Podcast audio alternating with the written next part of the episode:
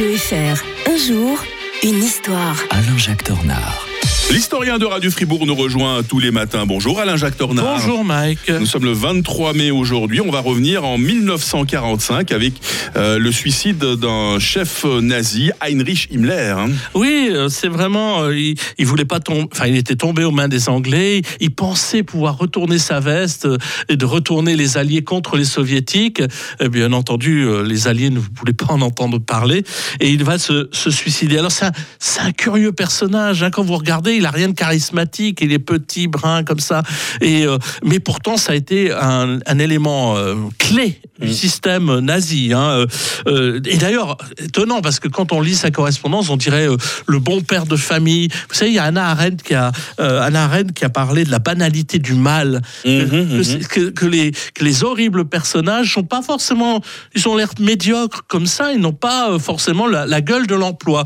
Bon, lui, il n'avait pas l'air non plus très sympathique, mais en tout cas, il va devenir euh, l'âme du, nazisme. Il va entrer dans la SS euh, très vite. C'est donc c'est un élément clé pour Adolf Hitler pour qu'il l'accompagne dans la prise de, de pouvoir.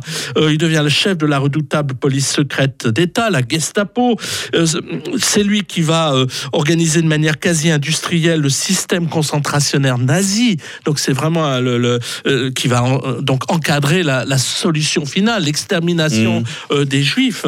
Et donc tout ça durant toute la guerre. D'ailleurs, il va inventer ce qu'on appelle le Lebensraum, les fontaines de vie, pour piquer les enfants slaves. En plus, c'est absolument absurde parce que les Slaves étaient censés être des sous-hommes pour les Allemands, Mhm. mais ils étaient correspondaient bien aux critères de l'arien blond aux yeux bleus.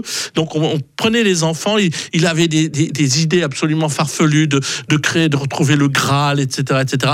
Et à la fin de sa de sa de sa vie, euh, il va trouver, essayer de trouver la euh, une porte de sortie grâce à un fribourgeois. Et oui, c'est Jean-Marie Musy. Ah ouais. Euh, dont on a reparlé ces derniers jours dans la presse Exactement, locale. notre hein. premier président de la Confédération fribourgeoise, premier conseiller fédéral en 1919, mais qui, comme on dit, euh, a fait un petit bout de chemin avec les idées nouvelles de son temps, si Mhm. je veux être cynique. Ouais. Euh, C'est-à-dire qu'il était assez proche de, de ces milieux-là. Et il est approché à la, en 1900, fin 1944 par des organisations juives pour sauver des, des juifs, plusieurs milliers de juifs. Et, et Himmler se dit, oh, mais c'est le moyen pour moi de, de me sauver. Euh, Alors en effet, on va en sauver quelques-uns. Et puis Himmler croit que ça va lui permettre de, de sauver euh, sa vie. Bien entendu, ça ne sera pas le cas. Et euh, il va être fait prisonnier par les Anglais et finir, comme on l'a dit tout à l'heure, en se suicidant. On va évoquer un autre personnage clé de l'histoire avec vous, Alain-Jacques Tornard, demain. On va revenir en 1743 pour évoquer euh, Marat, le célèbre révolutionnaire français qui venait de Neuchâtel.